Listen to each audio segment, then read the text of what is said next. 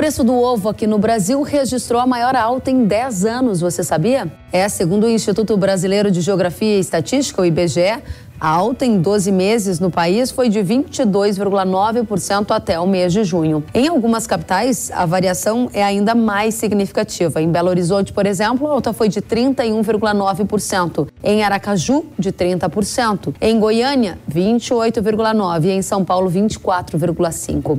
Essa disparada no preço dos ovos chama a atenção, já que no mesmo período, a alimentação em domicílio também avançou 2,88%, enquanto a categorias alimentos e bebidas teve uma alta de 4%. E nos supermercados, a unidade do ovo já chega a ser negociada por um real em alguns supermercados aqui de São Paulo. Caixa com 20 ovos sendo vendida por R$ 21,90 em algumas áreas aqui da Zona Sul de São Paulo, o que dá mais de um ou dá cerca de um real a unidade. O que, que explica esse movimento? Juliana Ferraz, pesquisadora do Centro de Estudos Avançados em Economia Aplicada, está conosco para nos dar a resposta. Juliana, seja bem-vinda. O que explica essa disparada do preço do ovo, hein? Obrigada, eu que agradeço o convite. De fato, os preços dos ovos eles têm subido, né? Subiram, na verdade, até meados de junho ali, em um ritmo bastante intenso. E esse movimento de alta nos preços dos ovos, né, que a gente observou aí de fevereiro a meados de junho desse ano, se deve em função principalmente da menor oferta do produto no mercado brasileiro. O que acontece é que ao longo dos últimos anos, os custos de produção, principalmente aqueles ligados ao milho, ao farelo de soja, que são os principais componentes ali da ração animal, que correspondem a mais de 70% do custo de produção de ovos, somado a outros custos, como embalagens também que tiveram um aumento também bastante significativo de preço durante a pandemia, entre outros medicamentos que são dolarizados, e também a gente viu que ao longo dos últimos anos o dólar esteve em patamar bastante alto. Então, todos esses fatores acabaram corroborando para esse aumento nos preços dos ovos, e isso desestimulou muitos avicultores em intensificarem a, produção, aumentarem os plantéis. Pelo contrário, né, freou aí, deu uma freada na produção e essa, esse freio na produção ele acabou refletindo nesse ano.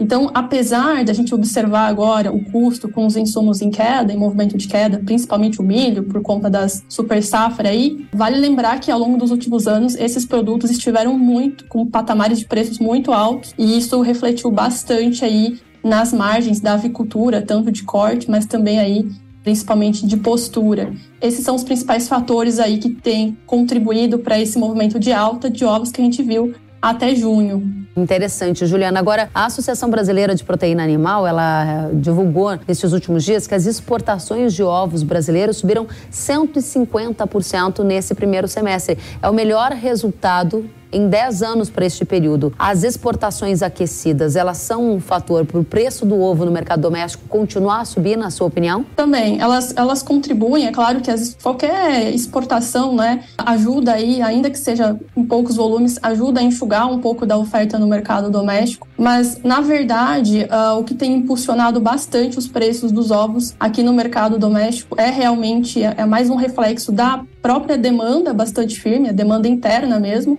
e a menor produção. Então, ainda que as exportações de ovos estejam crescendo em volumes bastante altos, né, os maiores aí desde 2009, uh, ah, ainda assim, uh, o re grande reflexo para esses movimentos de aumento nos preços que a gente viu foi mais por conta do, do próprio contexto interno do que propriamente das exportações, porque as exportações de ovos, vale lembrar que elas não chegam nem a 1% de tudo que a gente produz. Era é um contexto bem diferente, né? Isso, bem diferente do que a gente observa aí no mercado de, de proteínas carnes, né? Diferente de frango, que a gente exporta mais de 30%, é, carne bovina, mais de 20%, suíno também, né? Carne suína, mais de 20%. No caso de ovos, essas uh, exportações não chegam a 1% da produção. Agora, a unidade do ovo a um real é um dos preços mais altos que a gente já viu no Brasil, né? Cada ovo custando cerca de um real. É isso mesmo. A gente faz o, o acompanhamento aqui no CPA desde 2013 e essa alta que a gente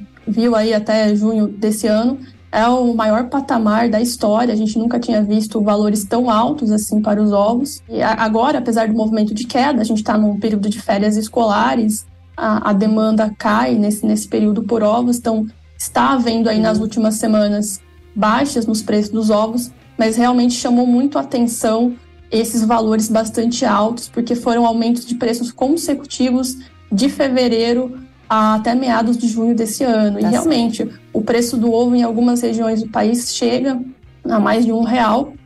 E, e o ovo ele é uma proteína muito importante, né? Ele tem um, um protagonismo muito importante no contexto é, social também. Muito porque bem. é a, dentre as proteínas é a, a proteína mais em conta, né? ovo ali junto com a carne de frango são as proteínas mais em conta do mercado.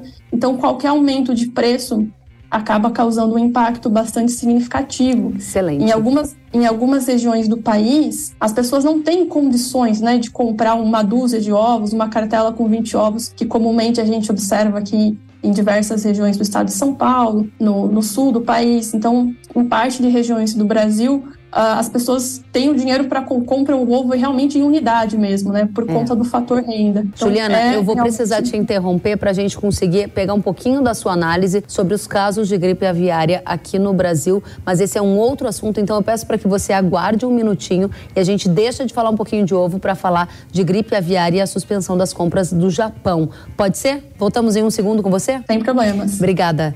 O Japão, o segundo maior cliente do Brasil em 2022, ele embargou, suspendeu as compras de aves vivas e de carne de aves de Santa Catarina. Essa suspensão ela acontece após Santa Catarina registrar o primeiro caso de gripe aviária em aves de fundo de quintal, aquelas chamadas aves de subsistência. Os japoneses já haviam suspendido também as compras de frango do Espírito Santo, estado onde também foi encontrado um foco da doença em aves de fundo de quintal. Vai lembrar essa suspensão do Japão está em desacordo com as regras da Organização Mundial de Saúde Animal, que prevê que as exportações sejam suspensas apenas em caso de gripe aviária em aves comerciais, o que não acontece no Brasil. O Ministério da Agricultura disse e escreveu lá no site que enviou os esclarecimentos demandados ao Japão e que segue trabalhando para que o impacto das restrições seja o menor possível aos exportadores brasileiros. O ministro da Agricultura, Carlos Fávaro, deve se reunir com autoridades japonesas em Tóquio na próxima semana, no intuito de que as autoridades ajustem as exigências de importação de aves e seus produtos às diretrizes da Organização Mundial de Saúde Animal. Segundo o Sistema Integrado de Comércio Exterior, em 2022, Santa Catarina foi o segundo maior exportador de carne de frango, atrás apenas do Paraná. Dados do Itaú BBA revelam que o Japão é o principal cliente da carne de frango de Santa Catarina, com cerca de 14% das exportações. Um levantamento feito pelo CPEA, divulgado aqui ao Hora H do Agro, revelou que o embargo, a suspensão japonesa ao frango de Santa Catarina pode gerar um prejuízo de 28 milhões de dólares por mês se mantido. A Juliana, que está conosco, é pesquisadora do CPEA, traz esses dados em primeira mão. 28 milhões de dólares de prejuízo financeiro para o setor de aves em Santa Catarina, caso o Japão mantenha essa suspensão? Seria isso mesmo, Kellen. Se a gente for levar em consideração que hoje cerca de 32% dos embarques da carne de frango brasileira para o Japão têm origem em Santa Catarina e que as receitas com as exportações de Santa Catarina para o Japão nesse ano giraram em torno de 20 a 32 milhões de dólares, essa seria mais ou menos a média aí de receita que o setor deixaria de aferir, aferir né, se uh, houvesse a, a, a, suspensão total ali da, das compras de Santa Catarina sem o redirecionamento perdão, para outros estados. Né?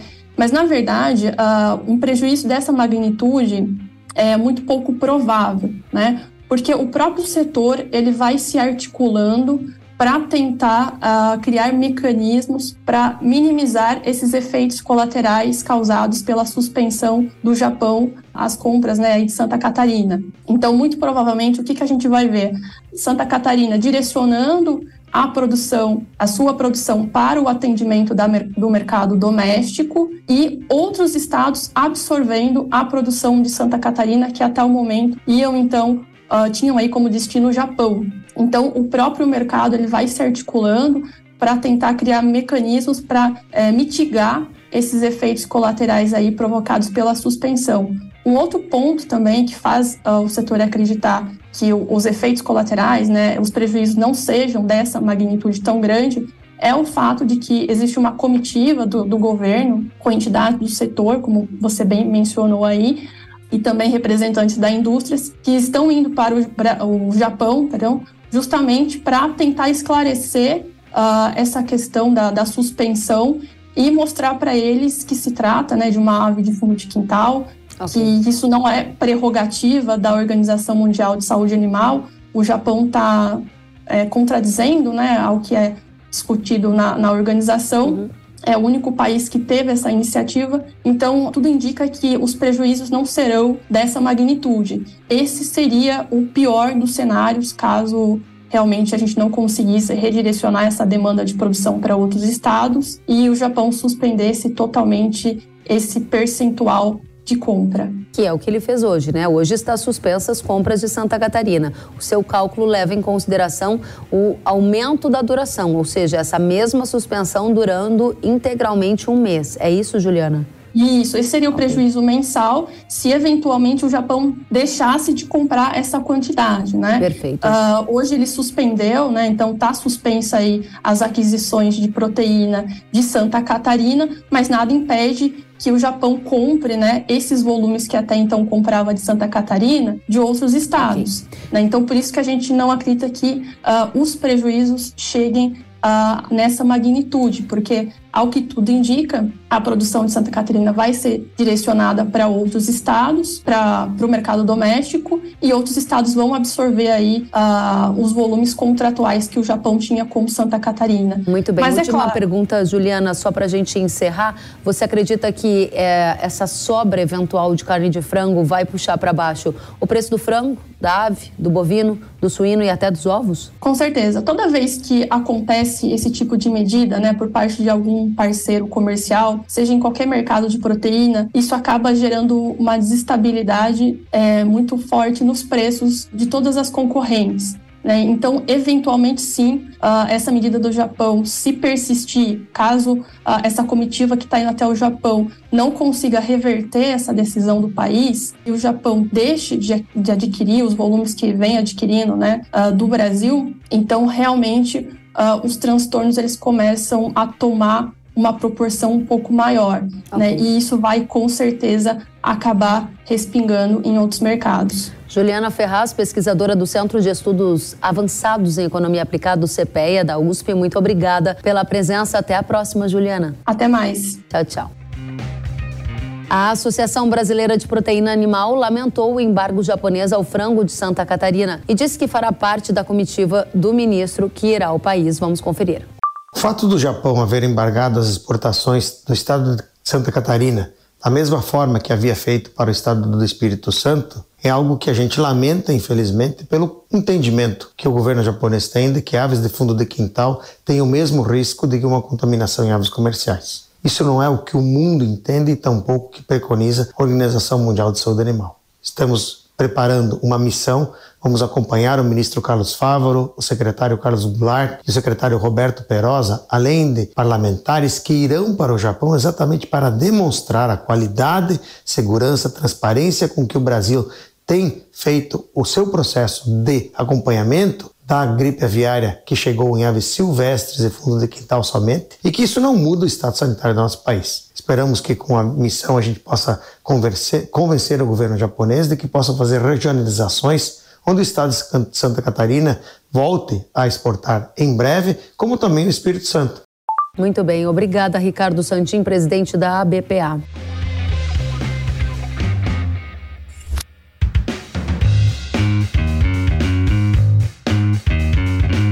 Que bom que você gostou da entrevista e ouviu todo o conteúdo. Se quiser acompanhar as atualizações, siga kellen.severo no Instagram. Até a próxima!